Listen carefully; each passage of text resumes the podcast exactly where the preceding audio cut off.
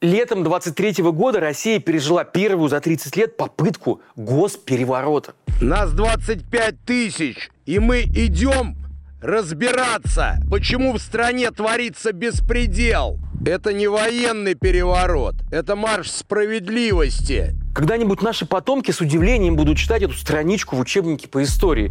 Ведь кто пошел на Кремль? Не генерал и не герой, а бывший вор-домушник. Человек, который в течение 20 лет подавал Путину тарелку за обедом.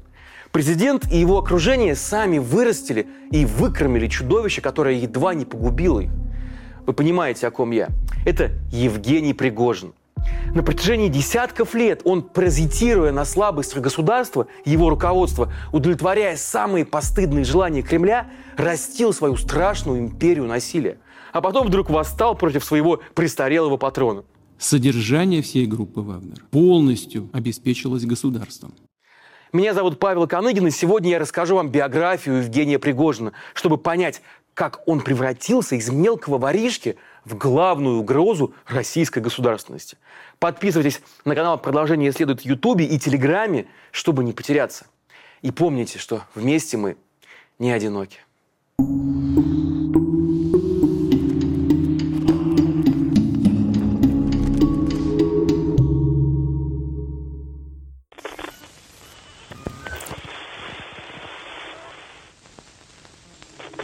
Евгений Пригожин родился в 1961 году в Ленинграде в небогатой семье. Мать его работала в больнице, а отец довольно рано ушел из жизни.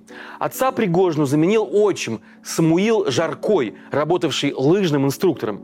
Отчим хотел, чтобы Женя стал спортсменом, поэтому Пригожина сдали в спортивный интернат номер 62 в Петербурге, где он много занимался спортом, особенно лыжным. Но спортсменом парень так и не стал. Вместо гладкой лыжни 18-летний Пригожин встал на скользкую дорожку и получил свой первый срок. В 1979 году его приговорили к двум с половиной годам за кражу и отправили на исправительные работы в Великий Новгород. Впрочем, домой Пригожин вернулся досрочно, в 80 году. Его манил родной Ленинград. Вскоре 19-летний Пригожин познакомился там с человеком по имени Алексей Бушман – ну и вот будущему подельнику Пригожина тогда было чуть больше 20 лет, но у него уже имелись ребенок и судимость. Вместе Бушман и Пригожин решили заняться квартирными кражами. Первой жертвой юных домушников стал человек по фамилии Осипов. Бушман и Пригожин проникли в жилище Осипова и вынесли оттуда имущество на 170 советских рублей. Это чуть меньше средней месячной зарплаты в те времена. Ворам удалось украсть рюмки, несколько фужеров, салфетницу и вазу. Ну, с тех пор Пригожин начал работать в команде с Бушманом и еще несколькими друзьями, в основном несовершеннолетними. Самым крупным их делом стал визит в квартиру главного технолога завода имени Ленина по фамилии Ростовцев. Пригожин был знаком с дочерью Ростовцева и бывал у них дома до этого. Ну и вот однажды ночью он вместе со своей командой проник в квартиру. Бригада вынесла из квартиры хрусталь, кожаную оплетку для руля и набор авторучек и даже некоторые облигации. Улов был крупный. Позже в суде ущерб оценили в 1600 советских рублей, что по тем временам было очень приличной суммой. Пригожин и его друзья занимались не только квартирными кражами. Они не гнушались мошенничеством и разбоем, что их и погубило. В марте все того же 80-го года Пригожин обманул доверчивого ленинградца, предложив ему купить импортные джинсы. Мужчина отдал Пригожину 250 рублей, но джинсы так и не получил. И вот по дороге за товаром Пригожин исчез вместе с деньгами, запрыгнул в Запорожье с Бушмана, ну и был таков. Но тем же вечером компания отправилась в ресторан «Океан», где они собирались обмыть успешную аферу. Ни в чем себе не отказывали, пили коньяк и шампанское, а заметив в гардеробе хорошо одетую девушку, решили проследовать за ней и ограбить. Позже в приговоре суда будет описано, как это происходило. Пригожин набросился на жертву, повалил на землю и стал душить. А Бушман в это время достал нож и стащил с нее сапоги. Когда же жертва потеряла сознание, Пригожин снял с нее золотые серьги и скрылся. Представляете, какой человек держит в руках судьбу современной России? Крики о помощи услышали милиционеры местного РУВД, но не успели ничего сделать. Преступники исчезли, и милиция смогла схватить только одного из них, малолетнего Владислава. Но он всех издал. На следующий же день за компанией разбойников пришла милиция. В квартире, где жили Бушман и Пригожин, нашли украденные вещи и ценные бумаги, а свидетели опознали всю компанию. В итоге все четверо получили тюремные сроки. Пригожину дали больше всех. Он отправился в колонию на 13 лет. О том, как Пригожин сидел в тюрьме, нам почти ничего не известно. Сам повар Путина не слишком любит об этом говорить. Но в интернете гуляют видео, на котором так называемый криминальный авторитет Саша Курара гневно рассказывает о том, что Пригожин в тюрьме принадлежал к самой низшей касте заключенных, то есть был опущенным и лично оказывал якобы ему сексуальные услуги. Однако едва ли такие рассказы заслуживают доверия. Спикер не называет ни времени, ни места, когда он якобы мог находиться в одной колонии с Пригожиным. Зато осенью 22 года, когда вовсю шел пригожинский чес по колониям, на сайте издания дни.ру, которое принадлежит бывшему депутату «Единой России» Константину Рыкову, были опубликованы комплементарные воспоминания сокамерника Пригожина, который рассказывал о том, какой тот был замечательный. Заключенных он угощал чаем, занимался наукой, брался за любую работу, был бригадиром, а выйдя из тюрьмы, на отрез отказывался от криминальных схем, которые ему предлагали – Конечно, все эти так называемые воспоминания – это джинса, заказуха, то есть в чистом виде, кирпичик в строительстве образа такого самоотверженного патриота и защитника Отечества. Но и доля правды здесь тоже, кажется, есть. Сокамерник Пригожина рассказывает о том, что в тюрьме Пригожин руководил целой группой заключенных, занятых изготовлением сувенирной продукции. Шкатулки там всякие, календари и прочее. Здесь Пригожин якобы по-настоящему и обнаружил в себе организаторские способности. Как вспоминает его сокамерник, Пригожин и его коллеги начали зарабатывать неплохие деньги. Деньги при этом он не тратил, а отдавал матери. Вероятно, так будущий глава Вагнера и скопил свой стартовый капитал.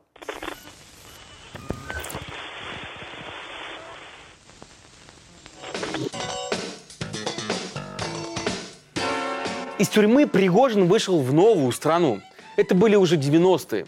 Оказавшись на свободе, он почти сразу занялся бизнесом. Как рассказывал сам Пригожин, в Петербурге он был первым, кто начал готовить хот-доги. Свою точку он открыл в Апраксином дворе в центре города. И вместе с отчимом там продавал сосиски из списанного троллейбуса. Дела шли неплохо. Заведение быстро стало популярным среди местной публики, а лавочка приносила семье Пригожина по тысяче долларов в месяц. Это был первый серьезный коммерческий успех Пригожина, и тогда он понял, что делать бизнес интереснее, чем обносить квартиры. Стал заводить связи и набирался опыта. В 90-е он работает управляющим сети супермаркетов «Контраст», а затем вписывается в еще более рискованный проект. Открывает первый в городе элитный ресторан, который получил название «Старая таможня». Кстати, он до сих пор работает, вы можете даже сходить и посмотреть на это. Проект оказался по-настоящему успешным. Вложения окупились за 5 месяцев, а уже к концу года Пригожин заработал и вовсе свой первый миллион долларов. Ресторан посещали высокопоставленные чиновники, в том числе два крупнейших чиновника Санкт-Петербурга – Анатолий Собчак и Владимир Яковлев. В 1997 году Пригожин задумывает новый амбициозный проект – ресторан на воде New Island, для которого он специально покупает в Кирове теплоход «Москва-177» и восстанавливает его. Вскоре после открытия новый ресторан Пригожина становится самым модным заведением Питера, а сам он обретает славу знатного ресторатора. Именно благодаря этому ресторану Пригожин лично знакомится с президентом Путиным. Это происходит в 2001 году. Именно в Нью-Айленд проходила встреча Путина и тогдашнего президента Франции Жака Ширака. Обслуживал дорогих гостей лично Евгений Пригожин. И Путину так понравилась эта встреча, что в течение следующих двух лет президент проводил официальные мероприятия на борту Пригожинского теплохода. В 2002 году он обедал там с президентом США Джорджем Бушем, а в 2003 отмечал 51-й день рождения. С этого момента Пригожин начинает входить в ближний круг Путина. Он дружит с его охраной и близко общается с самыми влиятельными чиновниками страны.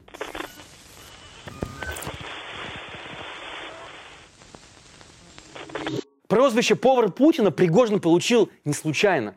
Уже в 2008 году компания «Конкорд», принадлежащая Пригожину, обслуживала многие официальные мероприятия, включая и инаугурацию президента Дмитрия Медведева. А в 2009 году в доме правительства уже открылся и ресторан Пригожина, где обедали министры. Теперь производственные мощности Пригожина работали на Кремль, и Конкорд начал кормить не только чиновников и элиту, но и учебные заведения.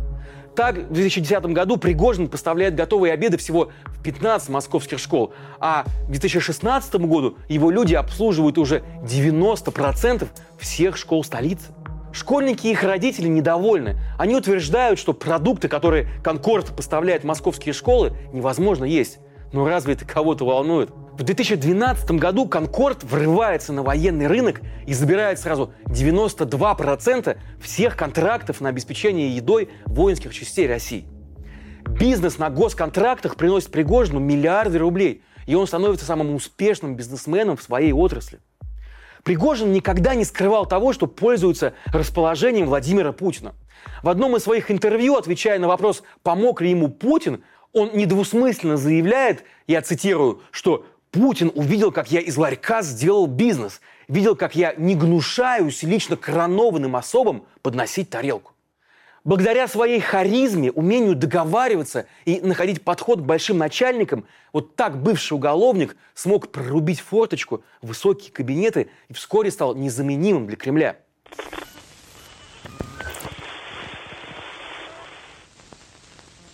В январе 2013 года два бывших сотрудника элитного ЧОПа Modern Security Group Вадим Гусев и Евгений Сидоров регистрируют в Гонконге ЧВК «Славянский корпус» и начинают приглашать на работу бывших сотрудников силовых структур, чтобы заниматься охранной деятельностью за рубежом, ну и в частности в Сирии, где как раз начинается гражданская война.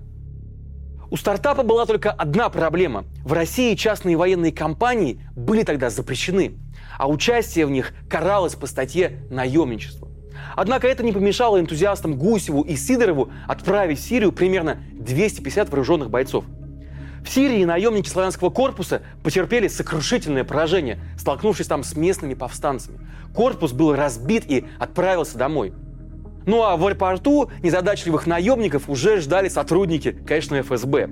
Организаторы Гусев и Сидоров впервые в истории современной России получили тюремные сроки по статье наемничества. Это 359 УК РФ. Впрочем, несмотря на то, что стартаперы отправились в тюрьму, а проект первой российской ЧВК вот так вот с треском провалился, идея многим в администрации президента показалась очень привлекательной. Тем более, что внешнеполитические амбиции Кремля тогда сильно росли. По секрету вам скажу, да, обязательно будем это делать, чтобы вам окончательно развеселить вас там как следует. Для создания военной структуры, которая могла бы заниматься вербовкой наемников и участием в международных конфликтах, нужно было только найти надежного человека. Ну и такой человек нашелся. Пригожин как никто подходил для этой роли. Человек с криминальным прошлым, который не боится заморать руки, вполне эффективный бизнесмен, сидящий на госконтрактах, а главное, человек, который буквально всем обязан президенту. Человек беззаветно преданный своему господину. Ну, говорят, Пригожину идея создания ЧВК поначалу вовсе не понравилась. Затея рискованная, а выгода призрачная. Но выбора у него тогда не было. Ну и вот так в 2014 году Пригожин и взялся за главный проект своей жизни – ЧВК «Вагнер». Костяк будущей частной армии составляли бывшие военные, в том числе и те, кто участвовал в провалившемся славянском корпусе. Одним из таких людей был Дмитрий Уткин, судя по татуировкам, большой фанат Третьего Рейха. Именно он носит позывной «Вагнер», то есть по имени любимого композитора Адольфа Гитлера.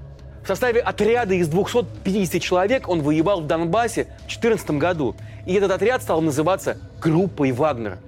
Эта группа хорошо зарекомендовала себя, поэтому идея получила развитие, и вагнеровцы обзавелись собственной тренировочной базой на юге России. Но по-настоящему все закрутилось, когда группа Вагнера отправилась в свои первые ближневосточные командировки. В 2015 году ЧВК «Вагнер» полетел в Сирию воевать на стороне сирийского диктатора и большого друга Путина Башара Асада – Пригожин на тот момент яро отрицал какую-либо причастность к ЧВК. Но в 17 году издание «Фонтанка», ссылаясь на свои источники в Российском Министерстве энергетики, сообщило, что между правительством Асада и компанией «Европолис», принадлежащей структурам Пригожина, был подписан меморандум, согласно которому Европолис обязуется отбивать у противников режима Асада газовые и нефтяные месторождения, а также обеспечивать безопасность этих объектов. Взамен Европолис, то есть Пригожин, получали четверть дохода с этих месторождений и компенсации, покрывающие расходы на ведение боевых действий. В том же 17 году весь мир узнал и о методах, которыми работает ЧВК «Вагнер». В сеть попали кадры, на которых российские наемники забивают кувалдой сирийского военного, приняв его за игиловца. На этих жутких кадрах видно, как наемники жестоко убивают, а потом вешают и поджигают несчастного. Этот авторский почерк мы с легкостью узнаем и позже. После начала российского вторжения в Украину кувалды и внесудебные казни станут визитной карточкой в ЧВК «Вагнер». Там же, в Сирии, ЧВК «Вагнер» ждало и первое серьезное поражение. 7 февраля 2018 года группа Вагнера и бойцы сирийской армии, лояльной Асаду, предприняли попытку атаковать газоперерабатывающий завод в провинции Дейр-эз-Зор, который контролировался сирийскими демократическими силами и войсками США. Однако отряды наемников были разбиты американской авиацией. По словам американских военных, перед тем, как нанести авиаудары, они связывались с российским командованием и уточняли, есть ли среди наступающих российские военные, и получили четкий и однозначный ответ – Россия не ведет никаких операций в этом районе. Ну вот так вот в результате последовавшего американского удара около 250 граждан России погибли. По крайней мере, такую цифру назвал один из выживших бойцов. Ну а как же красные линии, спросите вы? Международные соглашения – Разве американские военные могут вот просто так взять и убить несколько сотен российских граждан, с которыми они, кажется, еще недавно воевали против ИГИЛ? Ну, могут, ведь формально никаких российских военных там не было. Там были российские наемники, до которых нет никакого дела официальным лицам России. Минобороны так и не признала, что среди погибших были граждане России. А Мария Захарова, дипломат, допустила гибель только пятерых человек, подчеркнув, что их гражданство еще нужно устанавливать. Ну и не было, конечно, и никаких соболезнований близким. МИД и Минобороны даже не выразили никакую озабоченность. Ну а между тем, участники тех событий общались с прессой и в деталях рассказывали о том, что же случилось в провинции Дейр-эз-Зор. Ну и в частности о том, что на убой их сдали представители Минобороны. Ну, как говорил Гегель, история всегда повторяется дважды. Один раз в виде трагедии, а второй в виде фарса. Некоторые исследователи полагают, что конфликт между Минобороны и ЧВК «Вагнер» зародился именно тогда. Дело в том, что Пригожин, действуя в интересах олигарха Геннадия Чимченко, хотел получить доступ к месторождениям в этом регионе и пытался уговорить руководство российской армии помочь ему. Но чиновники Минобороны сочли это авантюрой и в последний момент отказались поддерживать наемников Пригожина. Как итог, 250 трупов. Говорят, что решение бросить наемников принял разгневанный Герасимов, и переубедить его не мог ни друг Пригожина генерал Суровикин, ни сам Пригожин. После этой истории Пригожин и Герасимов так и стали врагами –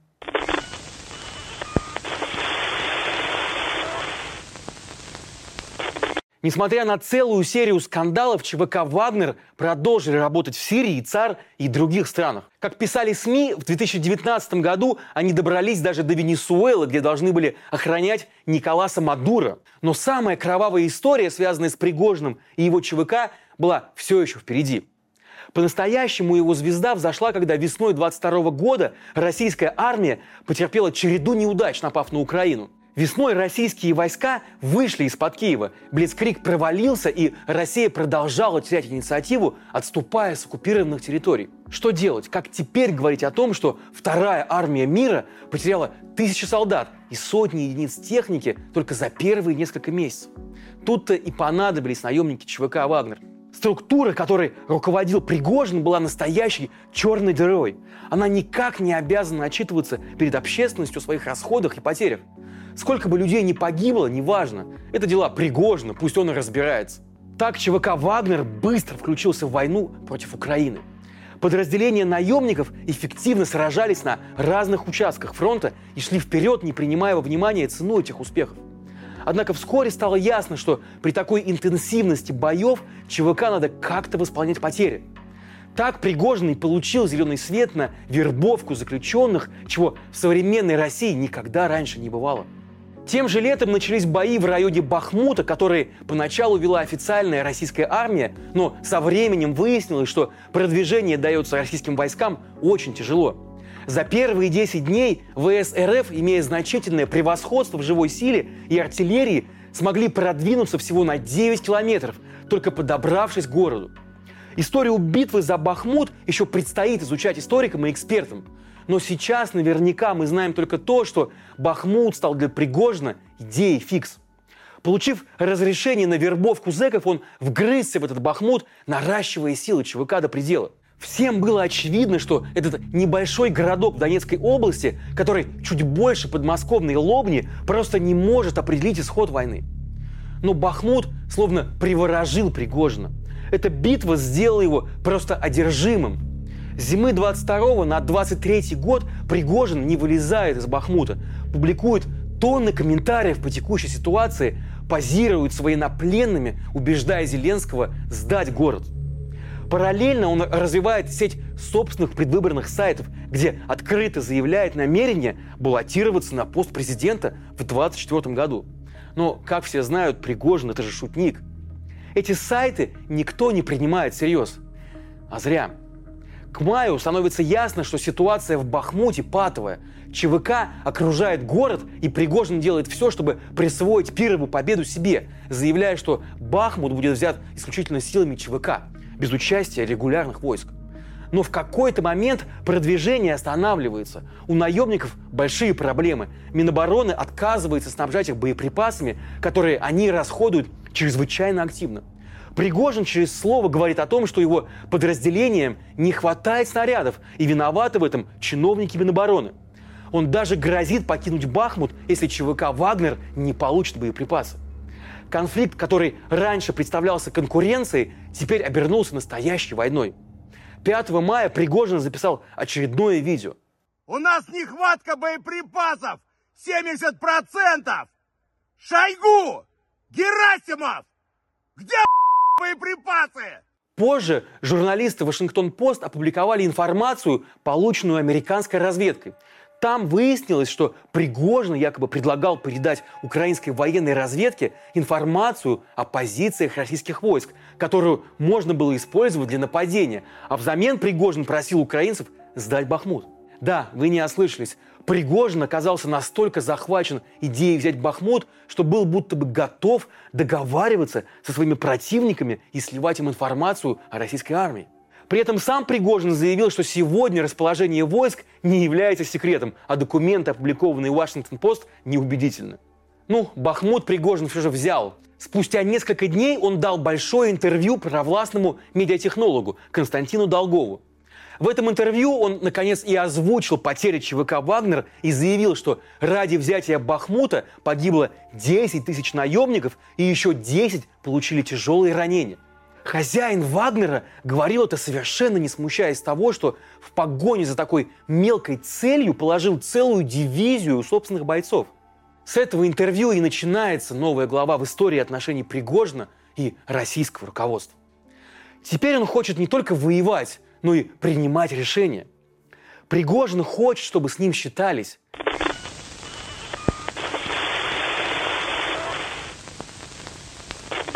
К началу июня почти все подразделения ЧВК покинули территорию Бахмута и отправились в тыл. Ну и вот так, умыв руки и свернув деятельность своего ЧВК в Бахмуте, Пригожин переключается уже на Россию. В конце мая он отправился в регионы, чтобы презентовать свой новый медиапроект ЧВК «Вагнер. Второй фронт». Согласно задумке Пригожина, второй фронт – это целый блок СМИ, которые будут продвигать нужную ему объективную, как он говорит, повестку дня. Всего за несколько дней Пригожин дал пресс-конференции в Екатеринбурге, Новосибирске, Владивостоке и даже Нижнем Новгороде. В ходе этих пресс-конференций он озвучил целый ряд тезисов, которые так приятно пощекотали брюшко ультрапатриотической общественности. В частности, он предложил немедленно объявить военное положение, а также провести тотальную мобилизацию и вернуть смертную казнь, особенно для чиновников, которые саботируют войну. И все это было так вызывающе похоже на предвыборную агитацию. Пригожин, построив на костях своих наемников всю бахмутскую историю, активно продвигал мысль о том, что только он и предлагаемые им решительные меры могут привести Россию к победе в войне. Но эта победа еще далека и потребует многих жертв. Надо, короче говоря, сплотиться. Ко всему прочему оказалось, что у Пригожина есть и потенциальные политические союзники. Ну, это, например, партия «Справедливая Россия», возглавляемая Сергеем Мироновым. Справедливая Россия с 16 года выступала за легализацию ЧВК, а в 23 году ее лидер Сергей Миронов стал настоящим амбассадором ЧВК «Вагнер» и счастливым обладателем кувалды. К Пригожину спешили примкнуть и многие так называемые военкоры, которые видели в нем своего человека. Ну а генерал Суровикин, этот генерал Армагеддон, который одно время даже руководил российским вторжением, этот вообще официально является почетным членом ЧВК «Вагнер». Интересно, что сам Пригожин уже не раз говорил, что становиться политиком он не собирается.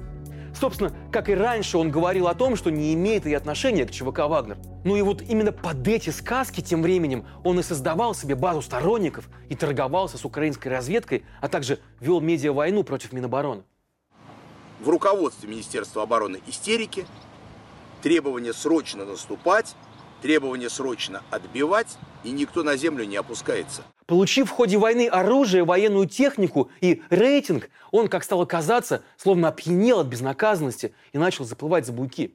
Как итог, уже в середине весны Пригожина и его наемников стали сливать.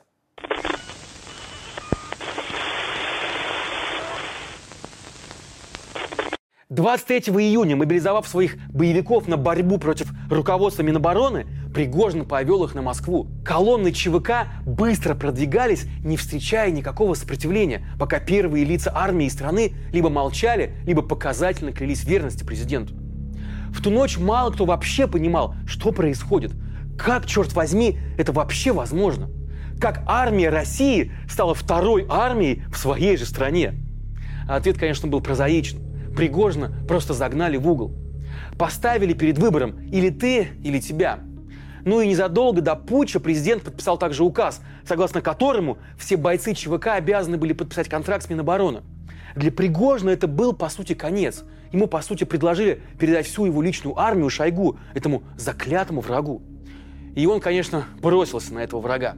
И хотя наемники решительно шли к Москве, мятеж все же провалился и закончился обычным договорником, по условиям которого Пригожину и его людям якобы была гарантирована безопасность. Однако проиграл ли Пригожин?